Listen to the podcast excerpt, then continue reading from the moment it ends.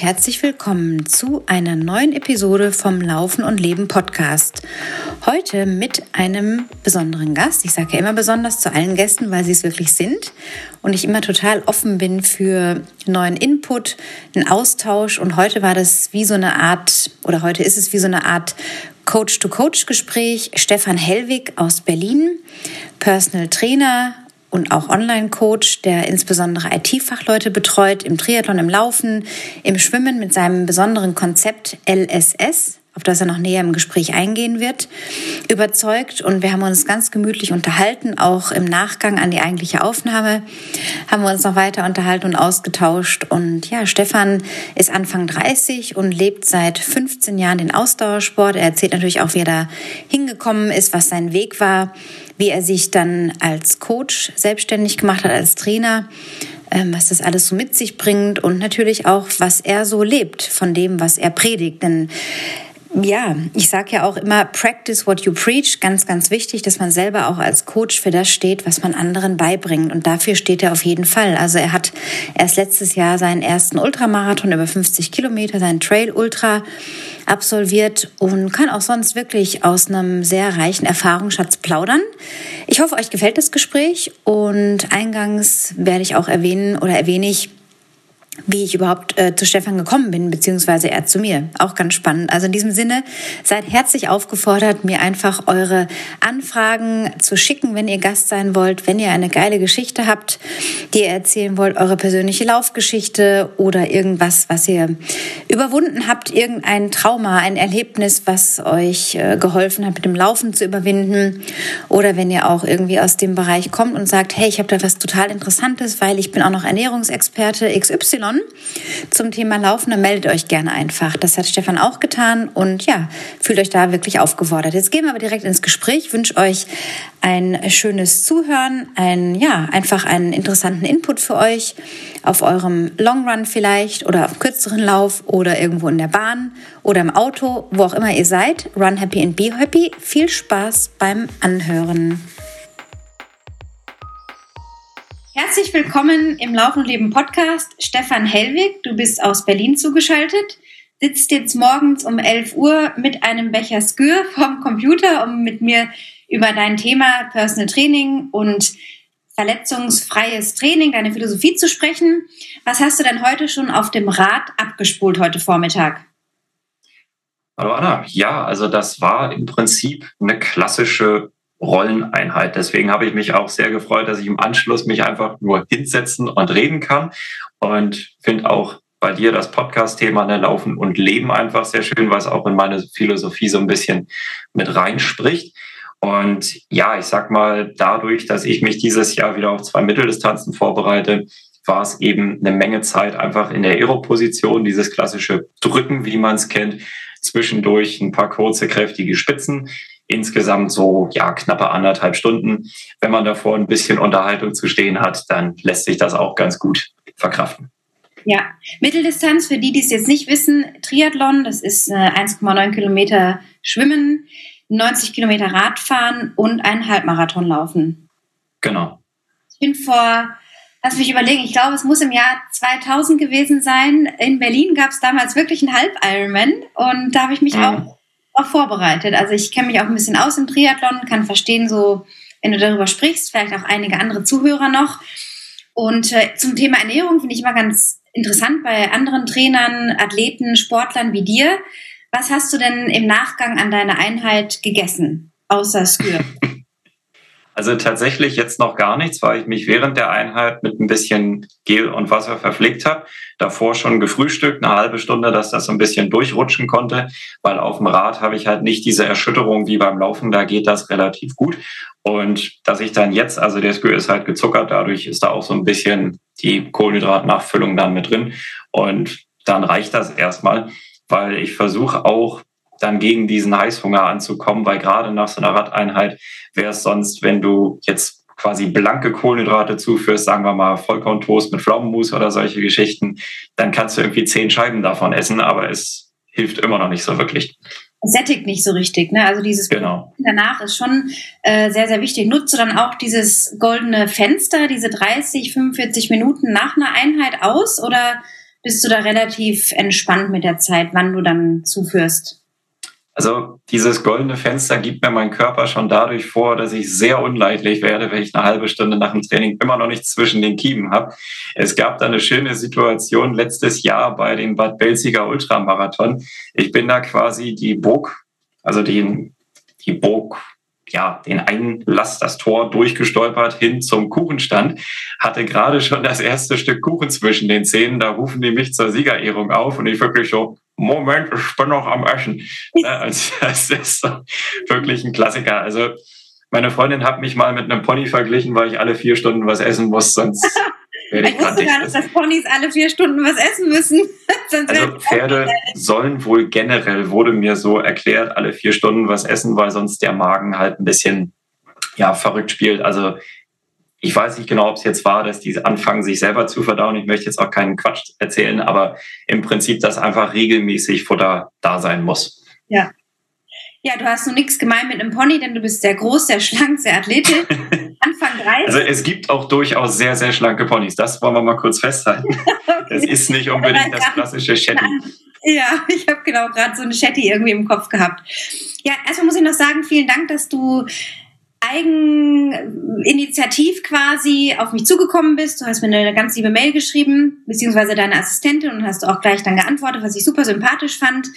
Ähm, Finde ich toll, einfach sich selber einzuladen. Auch das hier der Aufruf an dieser Stelle. Jeder, der irgendwie eine geile Story zu erzählen hat, soll sich einfach melden und sich selber auch als Gast sozusagen bewerben. Finde ich eine tolle Sache und sehr sympathisch. Ja, also Stefan, wo fangen wir am besten an? Du bist schon seit über 15 Jahren im Wettkampf und allgemeinen Ausdauersport unterwegs. Wie war denn das mit deiner Kindheit? Was ist so dein sportlicher Werdegang als Kind, als Jugendlicher gewesen, um jetzt da zu stehen, wo du heute stehst? Als Triathlet, als Personal Trainer? Also erstmal deine, dein sportlicher Background.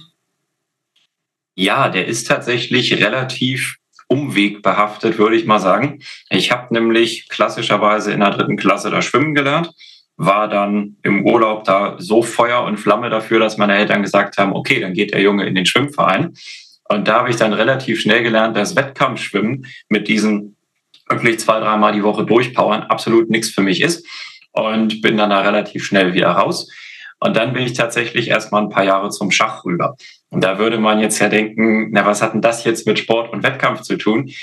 relativ einfach. Auch wir Kinder hatten schon Partien mit bis zu vier Stunden Bedenkzeit.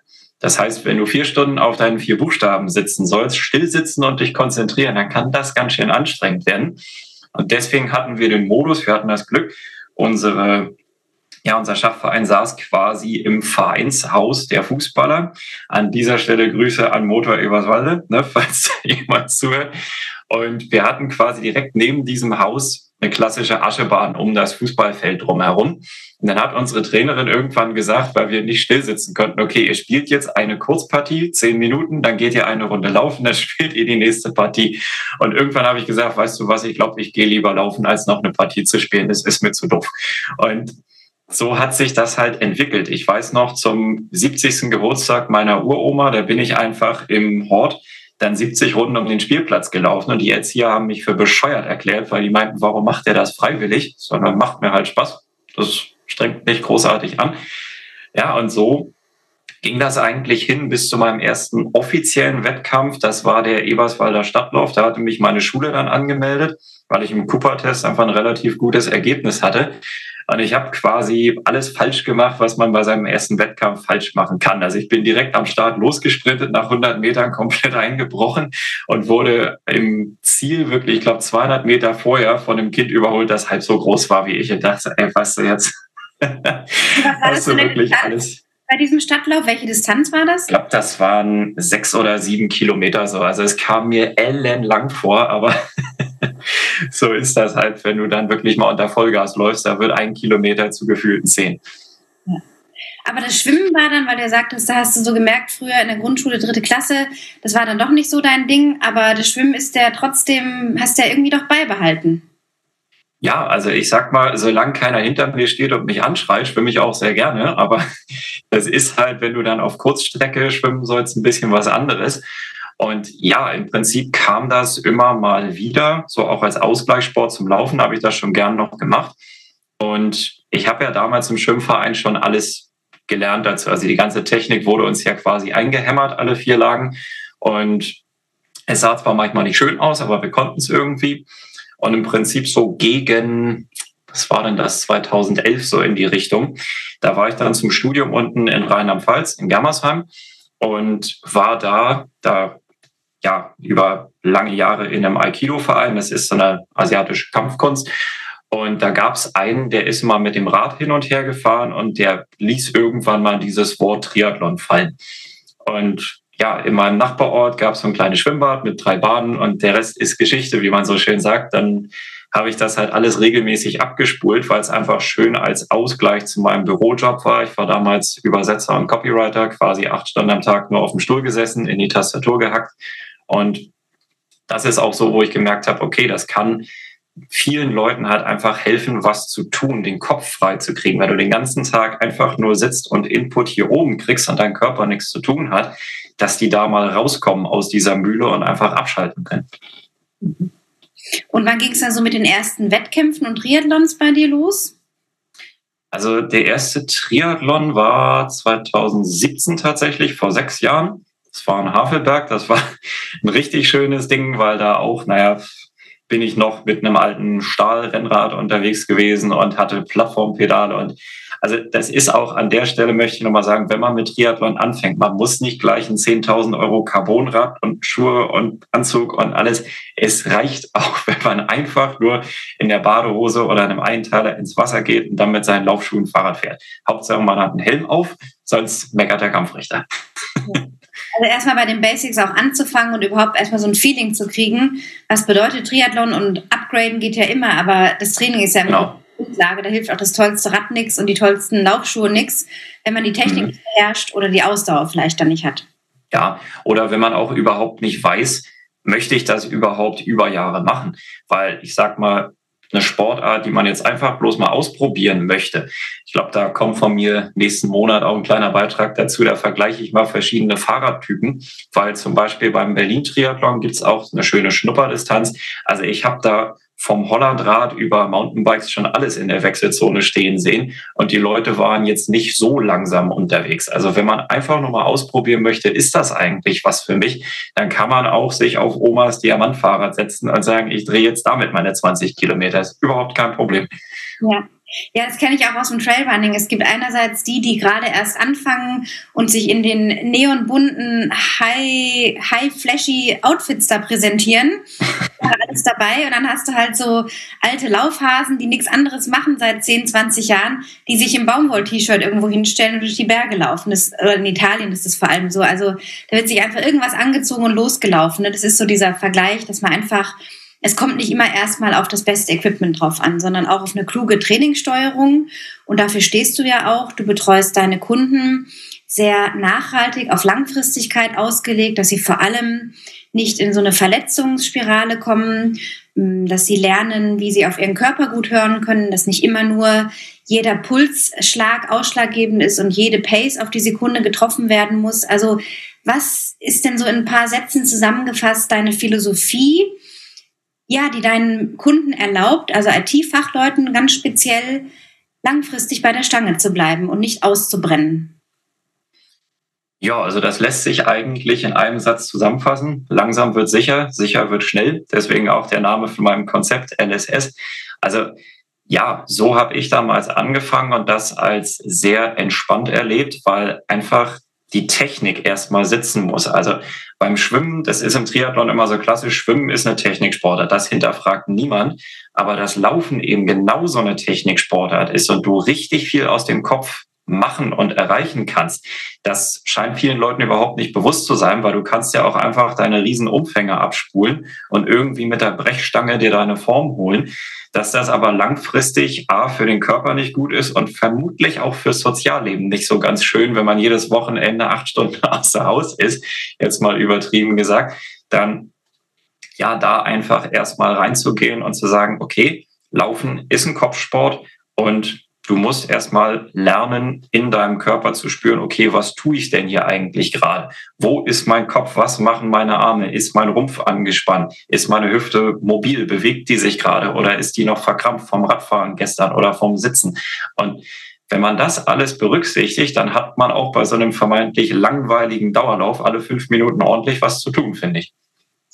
Was beobachtest du denn am häufigsten an so Fehlern oder ja, Fehlern kann man es vielleicht schon nennen, die die meisten Leute machen beim Laufen. Dass sie dann vielleicht eine Verletzung bekommen oder einfach nicht vom Fleck kommen und das Gefühl haben, oh, alles tut irgendwie weh.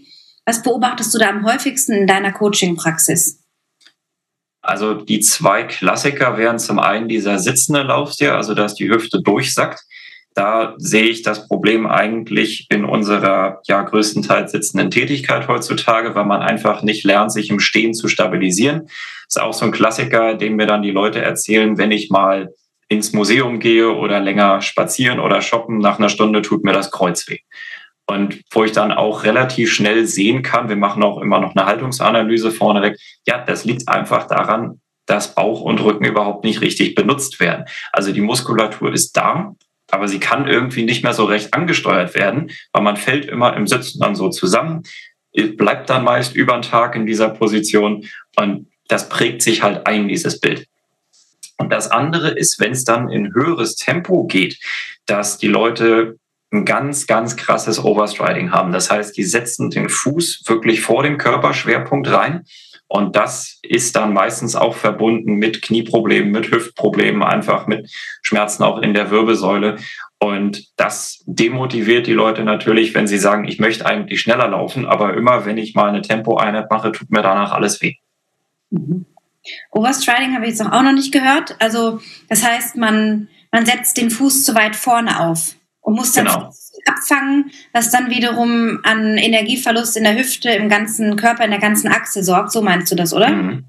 Also wenn du mal äh, Leichtathletik geguckt hast, gerade so die Kurzstreckensprints, dieses Overstriding ist praktisch der Stemmschritt, den die Sprinter machen, wenn sie nach dem Wettkampf abbremsen wollen. So übertrieben gesagt. Genau diese Bewegung, wenn du den Fuß so weit ausklappst, dass du quasi die Ferse als Bremsschuhe in den Boden haust und dann erstmal darüber hinweg dich heben musst, bis du wieder in den Vortrieb kommst. Okay. Wie baust du denn jetzt so deine typischen Kunden, sage ich mal, auf? Da kommt jetzt so ein IT-Fachmann oder auch jemand anders. Du schließt sie ja nicht aus, die anderen Menschen, aber deine Hauptzielgruppe mhm. sind einfach diese Menschen. Wie baust du so jemanden auf? Da kommt jetzt jemand und sagt, du, ich möchte jetzt meinen ersten Marathon oder Halbmarathon laufen, aber durch das permanente Sitzen habe ich irgendwie totale Kreuzprobleme und mein Knie tut mir auch weh. Wie fängst du da an in der Betreuung? Ja, das ist relativ einfach, um mal kurz äh, zu erklären. Also das mit den IT-Fachleuten ist tatsächlich, weil ich selber auch eine Affinität zu dieser Berufsgruppe habe und die auch sehr gut verstehen kann, weil sie eben eher analytisch orientiert sind, also eher die, sage ich mal, denkerisch veranlagten Leute, die nicht so einen, so einen guten Kontakt zu ihrem Körper haben in manchen Fällen und weil sie eben von sich aus auch sehr zielstrebig sind. Also wenn so jemand kommt und sagt, ich möchte jetzt regelmäßig laufen, ich möchte einen Halbmarathon laufen, kann ich davon ausgehen, dass die das in zwei Monaten auch noch möchten und dann nicht sagen, ja, übrigens, äh, nö, ist jetzt wieder gestrichen der Plan. Ja, also wie man da anfängt, ich mache das so, ich mache mit denen erstmal Haltungsanalyse. Das heißt, es sind verschiedene Bewegungen, die wir einfach durchgehen, wo ich sage, wenn das funktioniert, dann bist du biomechanisch in der Lage, verletzungsfrei zu laufen, zu schwimmen, Rad zu fahren. Und wenn sich da Probleme ergeben sollten, dann gibt es von mir jeweils ein spezielles Programm für die Mobilität und für die Stabilität. Weil mir ist ganz wichtig, du kannst zwar deinen Bewegungsspielraum erweitern, wenn du ihn dann aber nicht per Muskelkraft stützen kannst, diesen längeren Bewegungsspielraum, dann bringt dir das leider überhaupt nichts, weil dann wirst du natürlich da einfach wegkippen oder ja, andere Probleme kriegen. Das ist erstmal so die Grundvoraussetzung. Bei den meisten Leuten sind das so zwei, drei Baustellen, die sie dann auch sehr schnell einfach spüren. Ich hatte zum Beispiel im letzten Jahr jemanden, der fing bei mir an und sagte, ja, ich bin mal kurz zwei Monate ins Barfußlaufen rein, hatte dann aber relativ schnell Achillessehnenprobleme und habe das wieder gelassen. Und dann haben wir im Haltungscheck gemerkt, der hat derartig verkürzte Wadenmuskeln hinten, also der bekam sein Knie nicht mal über die Fußspitze. Und ich habe ihn dann gefragt, wie ans Barfußlaufen rein ist. Ja, von 12 Millimeter Sprengung, also Fersenerhöhung auf null. So, und was das macht, wenn du dein normales Laufpensum weiterfährst, Huiuiui, also da kann er von Glück reden, dass es nur eine Entzündung war und kein, ja, was da eben dann noch kommt. Also, das war schon ganz schön krass. Ja, und wenn das funktioniert, also diese Stabilität, die Mobilität erstmal gegeben ist, dann machen wir eine Laufanalyse. Und da ist mir ganz wichtig, wir machen die draußen, weil, also wir brauchen jetzt nicht drüber reden, ob ein Laufband die Technik verändert oder nicht. Aber ich möchte einfach, dass die Leute nach ihrem Gefühl locker, zügig und schnell laufen. Und das heißt nicht, ich denke, du läufst zum Beispiel in der 630er Pace auf einen Kilometer, wenn du locker läufst und gebe das Tempo vor, sondern wir treffen uns einfach im Stadion oder auf einem relativ wenig belaufenen Weg. Und dann sage ich einfach, okay, du läufst jetzt einfach locker auf mich zu und zurück. Wir filmen das ab, gucken uns das dann in hochauflösend Zeitlupe an. Und dann werten wir eben ganz genau aus, was tust du da eigentlich?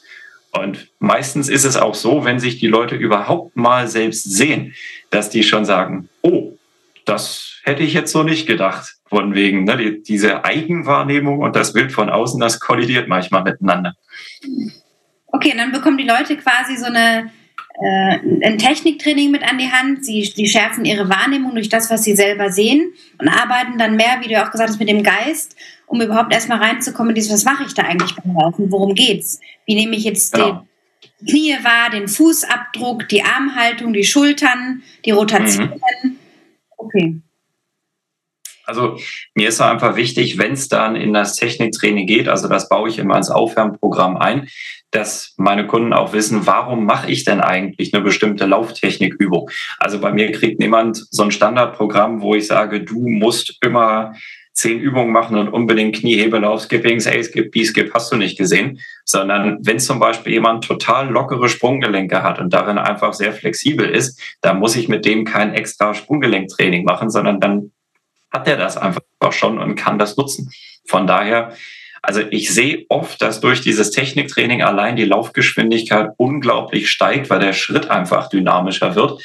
Und das, was ich eigentlich am liebsten an Feedback höre, ist, wenn mir dann nach zwei, drei Wochen die Athleten so sagen, ich habe das Gefühl, meine eigenen Füße überholen mich. Und dann weißt du, okay, jetzt machen sie es richtig, weil die, die ziehen sich so schnell in den nächsten Schritt rein, die müssen erstmal kognitiv damit klarkommen, dass sie auf einmal richtig laufen und nicht bloß ja, springen und so ein bisschen wieder rüberdrücken. Aber zwei, drei Wochen ist ja schon eine sehr schnelle Verbesserung, wenn die das schon so kurz melden danach, ne? Ja, also das ist meist der Punkt, wo es das erste Mal klickt. Das ist dann so ein Element.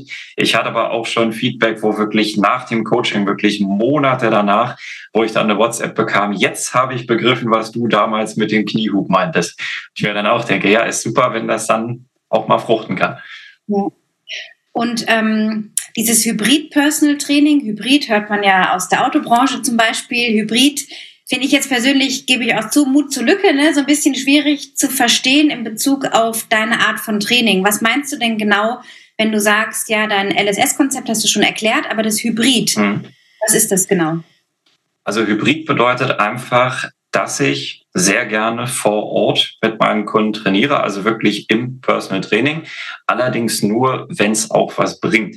Das heißt, wenn wir jetzt zum Beispiel feststellen, okay, die Lauftechnik funktioniert in dem Bereich, wo der Wettkampf gelaufen werden soll. Zum Beispiel jetzt bei einer Marathonvorbereitung, dass wir sagen, okay, das Grundlagentempo, da ist deine Technik tipptopp, kein Problem, schaffst du.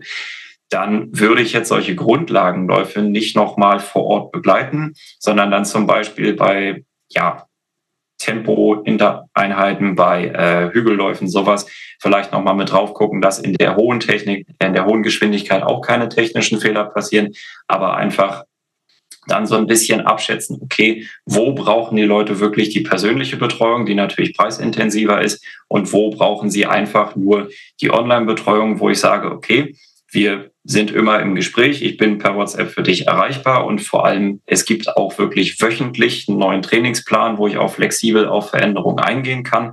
Und wo braucht man eben wirklich noch einen Vororttermin, wo man sagt, Mensch, guck doch noch mal bitte auf meinen Fuß. Ich habe das Gefühl, irgendwas läuft da nicht ganz rund. Das heißt also, auch Menschen, die jetzt in München wohnen, können dich trotzdem kontaktieren, auch dann äh, remote quasi mit dir ins Coaching gehen und die, die vor Ort genau dann natürlich anders profitieren. Du hast ja, glaube ich, auch einen eigenen Trainingsraum, was ich auf YouTube gesehen habe, oder? Mit Geräten oder ist das in einem Studio dann? Also das war zu der Zeit in einem Studio ist eine ganz lustige Geschichte, weil eine Freundin von mir macht Gladiatorensport, also wirklich das Original wie vor 2000 Jahren. Und das ist quasi deren Kraftstudio so mehr oder minder, was ich dann auch für den Film da nutzen konnte. Aber ein komplett eigenes Studio in dem Sinne habe ich nicht.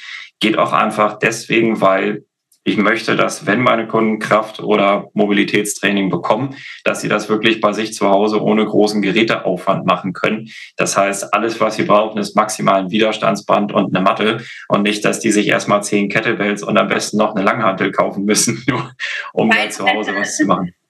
Ja. Ja, weniger ist mehr. Dafür bin ich auch immer, weil die Menschen haben einfach nicht viel Zeit. Wir sprechen ja beide genau die Menschen an, die andere Verpflichtungen noch haben, nicht den ganzen Tag nur äh, essen, schlafen und trainieren können. Mhm. Du selber bist ja auch sehr beschäftigt. Trotzdem sehe ich im Hintergrund da, gerade hinter deinem Kopf, eine ganz schön äh, beachtliche ja, Aneinanderreihung von vielen Medaillen. Ja.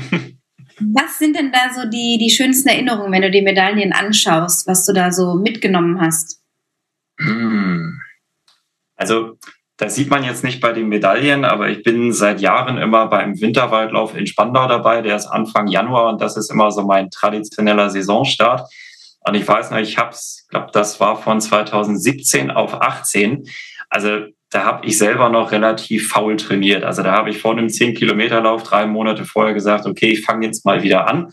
Und ich habe von meiner damaligen 10 Kilometer Bestzeit, nämlich 54 Minuten, in dem Wettkampf einfach mal neun Minuten runtergefräst und war dann nach 45 im Ziel und dachte so, okay, offensichtlich habe ich halbwegs Talent beim Laufen.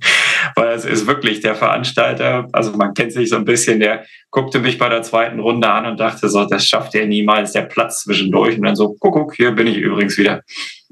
Das war so ein richtig schönes Ding, weil es halt einfach Schub für die ganze Saison dann mitgab.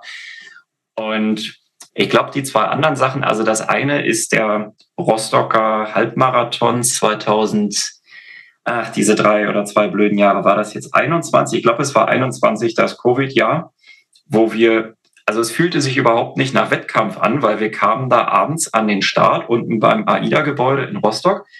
Und dann hieß es so über Mikrofon, ja, übrigens, ihr könnt dann jetzt los. Und dann standen wir irgendwie da zu dritt rum und sind dann über diese Messmatte und sagen, okay, dann machen wir jetzt wohl mal einen Wettkampf. Und so nach und nach sind dann die Leute da so durchgeplätschert, aber es war halt kein Massenstart. Und ich weiß noch, im Ziel, da stand dann so jemand neben dem Medaillenständer. Und also ich weiß nicht, ob du das kennst, aber es gibt ja diese Aufhänger, wo dann wirklich so hunderte Medaillen hängen und man kann sich einfach eine runternehmen. Und der hatte so vier auf dem Arm und ich bin so zu ihm hin, ach, verteilst du die Medaillen? Und er sagt, äh, nee, ich hole die bloß für meine Gruppe, du musst deine schon selber nehmen. Aber man war das da noch so gewohnt, dass die einfach dann so hier umhängen und fertig. Ja, also das war ein echt schöner, aber auch ein echt harter Lauf. Ich bin nämlich nach Rostock mit einem Trekkingrad hingefahren, zu meinem Onkel und meiner Tante aus Berlin. Und das war so ein ja, Gewaltmarsch, zwei Tage, jeweils 140 Kilometer mit Gepäck. Und allein die Idee, danach eine neue Halbmarathon-Bestzeit laufen zu wollen, war schon ein bisschen bescheuert. Aber es hat funktioniert. Also zwei Minuten habe ich runterbekommen auf 1,43. Das ging noch. Aber dieser Wind da oben, das war echt nicht mehr feierlich. Also direkt am Deich, du konntest wirklich zehn Grad nach vorne geneigt laufen und du bist trotzdem nicht umgefallen. Das war schon ganz schön deftig. Oh ja, und dann bist du letztes Jahr ja den, deinen ersten Ultra, offiziellen Ultramarathon gelaufen mit 50,3 Kilometern.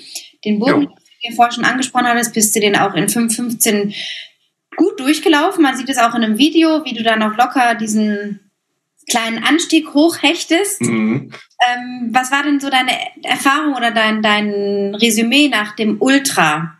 Jetzt von, von den Strecken, die du sonst so kanntest, vom Laufen und dann so ein Ultra anzugehen, ohne jetzt das Triathlon dabei ist? Was, was war das für dich für eine Erfahrung? Also zum einen war es dadurch, dass es ein landschaftlich geprägter Ultra war, schon mal ein ganz anderes, ein sehr schönes Erlebnis, weil du auch einfach was zu sehen hattest unterwegs. Ich fand auch die Strecke größtenteils sehr angenehm. Also es war wenig Asphalt dabei, einfach viel Waldboden, Feldwege, also einfach was sich für mich angenehm läuft. Und die Stimmung war da auch eine ganz andere. Also es war so ein bisschen so eine eingeschworene Gruppe aus 20, 30 Leuten, die gesagt haben, okay, wir machen das jetzt, aber wir hauen uns hier nicht um die Bestzeit sozusagen. Und ich habe mir, glaube ich, so einfach bei Kilometer zwei jemanden genommen, der so etwa mein Tempo lief. Und wir haben dann über Gott und die Welt gequatscht und irgendwann stellten wir so fest, ja hoppala, sind ja schon 35 Kilometer rum. Und das, das ging einfach so weg. Und ich hätte es selber nicht gedacht, weil ich habe vorher nie irgendwas über Halbmarathon-Distanz trainiert oder gelaufen. Ich würde auch nicht empfehlen, jemandem das nachzumachen, der nicht diese Prägung vom Rad oder vom Triathlon hat. Ich meine, ich war zwei Wochen davor in Colorado wandern, okay, aber das jetzt allein darauf schieben zu wollen, dass man dann auf einmal ein Ultra laufen kann, hm, glaube nicht. Also es fühlte sich einfach sehr, sehr locker, sehr entspannt durch diese Stimmung auch an. Und es war halt auch weit jenseits meines wirklichen Wettkampftempos. Also ich habe einfach gesagt, übernimm dich nicht. Du läufst einfach jeden pro Stunde zehn Kilometer durch. Meine Freundin war sozusagen als Backup dabei. Die hat jede Stunde eine WhatsApp-Sprachnachricht von mir bekommen. Und so ungefähr, okay, jetzt ist er wieder weiter, passt. Und das war dann sozusagen meine Absicherung in dem Fall. Und ansonsten, ja, bin ich das Ding einfach durch. Und meine Maßgabe war, du bleibst nicht stehen. Also an den Verpflegungspunkten, wenn es nötig ist, zum Wasser auffüllen schon. Aber ansonsten, egal wie steil der Anstieg ist, egal wie blöd du dich fühlst, auch wenn du da mit einer Achter Pace lang trabst, du bleibst nicht stehen. Weil wenn ich das einmal mache, dann weiß der Kopf, okay, jetzt kannst du es wieder tun und dann fällt mir alles hinten runter. Das kenne ich auch. Einmal in Laufschritt, in Gehschritt gehen vom Laufen und dann ist es in der Regel immer schwieriger, dann wieder nicht ins Gehen zu verfallen. Also das ist ja. so muss ich da so eigene Maximen oder, oder Prinzipien vorher zurechtlegen. Wie viel denkst du denn ist der Anteil der mentalen Stärke im Gegensatz zur körperlichen Fitness, um jetzt so einen Ultramarathon zu bewältigen? Bleiben wir mal einfach bei der 50er Strecke. Wie viel davon bist du denn letztes Jahr im Kopf mit deinen ganzen Erfahrungswerten gelaufen und wie viel war tatsächlich auch dem Training äh, zu schulden, dass es so gut geklappt hat? Boah, das ist für mich relativ schwer einzuschätzen, aber ich würde mal tippen, bei mir persönlich irgendwo so 50-50. Ich würde aber denken, je länger die Strecke wird und auch desto schwieriger die Bedingungen werden. Also wenn wir zum Beispiel von dir und Ultras in ja, Bergregionen, in Wüsten, in sonst was reden, dann wird der Kopf immer wichtiger. Weil, dass man sein Training vorher ordentlich macht, dass man sich sozusagen an die Bedingungen auch schon mal gewöhnt, anpasst, das setze ich jetzt einfach mal voraus. Aber dass man dann eben auch sagt, okay, ich komme jetzt hier durch, dass man, weil natürlich wird ja dein Körper irgendwann sagen, das ist blöd, das tut weh, lass das, ich habe keinen Bock mehr und jetzt zieht's hier noch irgendwo. Aber das sind eben nur so Zipperlein für zwei, drei Minuten. Es geht ja eigentlich. Aber dass man da eben nicht drauf eingeht, sondern sagt, du, ich habe mich hier aus einem Grund angemeldet, ich habe hier irgendwie doch Spaß an der Sache und weiß ich, guckt mal da vorne, fliegt ein Eisvogel oder irgendwas, wo man sich wieder dran erfreuen kann und sagt, so jetzt machen wir weiter hier. Ja. Ja, 50-50 kann schon hinhauen bei so einer Strecke. Je länger, wie du sagst, umso schwieriger das Terrain, umso mehr dann spielt auch der Kopf eine Rolle. Mhm. Was hältst du denn im Marathon- und Halbmarathon-Training von diesen sehr langen Läufen? Oder nochmal anders gefragt, was denkst du, sind so die größten Trainingsmythen in Bezug auf ein Halbmarathon- und Ultramarathon-Training, die die Leute also, so auffangen und im Grunde dann auch irgendwie falsch machen, weil sie sich dann langfristig verletzen? Naja, also der Klassiker wäre, dass man eine bestimmte Anzahl von 35 Kilometerläufen gemacht haben muss, um sich auf einen Marathon vorzubereiten. Weil ich sag mal ganz ehrlich, wenn, also ich habe zum Beispiel Leute, die sagen, sie wollen einen Marathon finishen und sie peilen irgendwie eine 4,30 oder eine 4,40 an. Die laufen bei mir im Training nie mehr als zweieinhalb Stunden. Hat einen ganz einfachen Grund. Wenn ich die Belastung simulieren will, dann haue ich am Tag vorher eine Kraftausdauereinheit rein und dann laufen die auch mit angezündeten Beinen. Aber wenn ich so jemandem sage, der soll vier Stunden laufen, dann haut der sich nach drei Stunden die Knie kaputt, weil wie willst du dich denn darauf noch konzentrieren? Also allein dieser Unterschied, selbst einen Marathon zu laufen, ohne irgendwas drumrum und wirklich Leute zu haben, die mit dir laufen, Streckenposten, Menschen am Rand, die dir vielleicht noch zujubeln, das ist eine Riesendifferenz. Also ich habe auch 2020 so einen virtuellen Halbmarathon und im Stachensee gemacht ich kam mir vor wie der letzte Depp in der dritten Runde, weil ich dachte, ich laufe hier schon wieder im Kreis und eigentlich wofür denn? Also das ist was ganz, ganz anderes. Deswegen sage ich wirklich, okay, bei zweieinhalb Stunden ist Schluss. Wenn das von der Pace dann nur 18 Kilometer sind, ja, meine Güte. Wir kriegen die Distanz trotzdem rein, aber wir müssen nicht mit der Brechstange 30, 35 Kilometer in der 7er Pace laufen, weil dann bist du ja den ganzen Tag unterwegs. Und vor allem ist man am nächsten Tag so schlapp, dass gar nichts mehr geht, unter Umständen noch ein paar Tage danach auch völlig hin. Genau. Hat dann aber noch die ganze Bagage an Verpflichtungen, Arbeit und Familie vielleicht noch dabei. Ja, der mhm. Post. Toll, dass du damit aufräumst, weil das sehe ich ganz genauso. Man muss sich da nicht irgendwie schon im Training äh, totlaufen. Und dann ganz genau. man denkt, oh Gott, wie soll ich das jetzt noch schaffen? Hast du genau. selber auch schon größere Verletzungen hinter dir? Wie ist es bei dir, so deine Verletzungshistorie? Ist ja schon auch immer interessant bei Sportlern. Ja, also ich habe tatsächlich zwei, könnte man sagen, größere Verletzungen. Das eine war ein Knieproblem. Ich könnte einen jetzt mit lateinischen Begriffen erschlagen. Lange Rede, kurzer Sinn. Ich habe zu viel gesessen im Beruf und dadurch hat sich der, war der Muskel einfach nicht mehr in der Lage, beim Laufen dann die Belastung ordentlich abzufangen. Das habe ich tatsächlich durch zu dem Zeitpunkt relativ schweres Krafttraining dann wieder in den Griff bekommen, also durch Kniebeugen mit Zusatzgewicht. Da bin ich an einen sehr, sehr guten Physiotherapeuten geraten, der gesagt hat, du machst das jetzt genau so. Und ich habe ihn noch angeguckt, du, ich habe Knieschmerzen, ich kann mir jetzt nicht 20 Kilo auf den Rücken legen. Und er sagt, doch, doch, das kannst du. Und auf einmal wurde das wieder besser. Da war ich dann auch erstmal richtig erstaunt. War auch mein Ansatz in Sachen Krafttraining sehr geprägt. Und das andere war ja eine Sprunggelenksverletzung, die allerdings einen sehr speziellen Hintergrund hatte, die auch erst der dritte Orthopäde rausbekam. Nämlich, ich spiele seit knapp 20 Jahren Schlagzeug. Und das in Anführungszeichen Problem beim Schlagzeugspielen ist, du hast ja links und rechts an den Füßen jeweils ein Pedal. Links ist die Hi-Hat, also das, was immer so schön zischt, was sozusagen den Groove durchbringt in der normalen Musik. Und rechts hast du die Bassdrum. Und die spielst du eigentlich öfter und mit mehr Kraft. Und es gibt zwei Techniken, die zu spielen. Das eine ist Heel Up, das heißt, du hast die Ferse erhöht und eigentlich immer in Vorspannung, also dass der Ballen auf dem Boden steht und die Ferse hoch ist. Das heißt, die Wade ist eigentlich konstant angespannt, aber dieser Winkel ist ein bisschen verkürzt. Und auf dem anderen Bein, auf der Hi-Hat, ist der Fuß eigentlich immer abgestellt auf der Ferse. Und ich hatte dann im rechten Fuß irgendwann echt Sprunggelenksprobleme bei den längeren Läufen. Und ja, der dritte Orthopäde, bei dem ich dann war, fragte mich, ja, machen Sie denn sonst noch was, was dieses Problem verursachen könnte?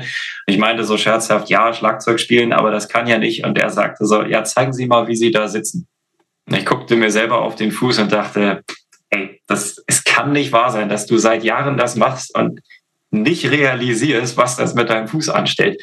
Also es war im Prinzip eine komplette funktionelle Verkürzung und sobald ich abgerollt bin, hat sich das Ding so in die Länge gezogen, dass es sich irgendwann komplett entzündet hat. War eine sehr le lehrreiche Zeit. Also ich habe zwei Monate damit verbracht, wirklich zwei, drei Kilometerläufe zu machen. Ich bin dann quasi gerade vom Haus raus, konnte schon wieder umdrehen. Aber das war wirklich nötig. Also das kann ich auch nur noch mal allen mitgeben wenn ihr eine Verletzung habt und euer Trainer, Sportmediziner, was auch immer sagt euch, bitte jetzt Ruhephase, auch einen Monat, auch wenn ihr dann die Wände hochgeht. Es muss dann einfach sein, weil diese passiven Strukturen, die brauchen ewig, bis sie wieder fit sind. Und wenn man sich das einmal reingeschleppt hat, dass so eine Entzündung da wirklich dauerhaft ist, also dann kann man es eigentlich vergessen, dass das nochmal was wird.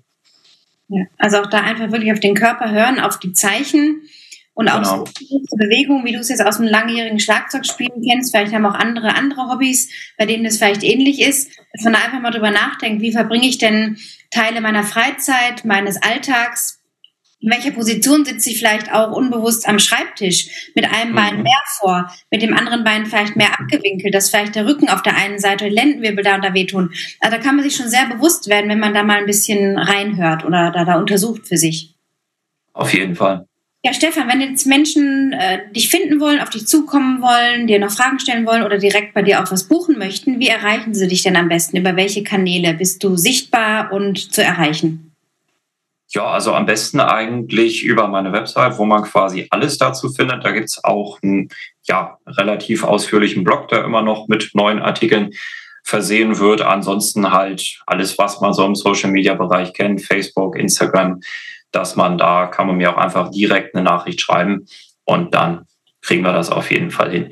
Wichtig ist mir halt, dass die Leute wissen, also bei mir ist der Prozess in Anführungszeichen immer so, dass wir erstmal ein kostenloses Erstgespräch führen und wirklich gucken, kann ich den Leuten denn überhaupt helfen?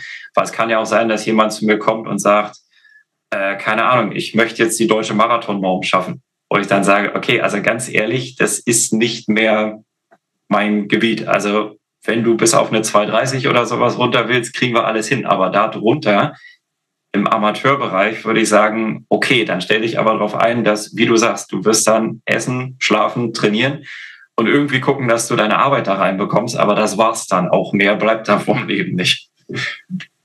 Okay, das verlinken wir alles noch in den Show Notes. Und hast du noch irgendwas, was du den Leuten mitgeben möchtest, so fürs Laufen? Spezifisch fällt dir irgendwas ein, so ein Motto oder einen Leitfaden oder etwas, nach dem du auch sehr speziell lebst? Also ich würde sagen, egal was es für eine Trainingseinheit ist und auch wenn man weiß, dass die jetzt ein bisschen härter wird, dass du dir trotzdem was suchst, um dabei Spaß zu haben. Also bei mir ist es zum Beispiel so, ich laufe sehr gern mit bestimmter Musik, die mir dann so einen Schub mitgibt, oder dass man sich einfach eine Strecke nimmt, wo man genau weiß, okay, die macht einfach Spaß, schnell zu laufen. Also zum Beispiel bin ich überhaupt kein Fan davon, lange Tempoeinheiten im Stadion zu machen, weil ich denke, oh Mann, ey, jetzt kommt dieselbe Runde schon wieder. Aber ich kenne auch Leute, die sagen, nee, das trainiert mentale Härte für die Langstrecke und dass die dann wirklich jedes Mal, wenn sie um die Kurve laufen, sich einen neuen Ast am Baum angucken oder irgendwas. Also es gibt einfach, denke ich mal, für jeden Läufer, jede Läuferin da draußen eine Methode, mit der man am meisten Spaß beim Lauf hat. Und wenn jemand sagt, okay, ich mache das am liebsten ohne Musik und höre einfach bloß auf meine Schritte und die Vögel, kann man das gern tun. Aber mit Musik ist genauso okay, weil ich habe das noch nie als Problem empfunden, wenn man zum Beispiel jetzt im Training mit Musik läuft, im Wettkampf dann ohne. Also das Adrenalin macht den Rest, da kommt man dann auch so schon gut vom Fleck. Wunderbar. Vielen Dank für das interessante Gespräch und für die Einblicke in dein eigenes Trainerleben und das deiner Klienten und diesen schönen Rundumblick. Vielen Dank und alles Gute für deinen weiteren Weg. Ja, gerne. Dir auch.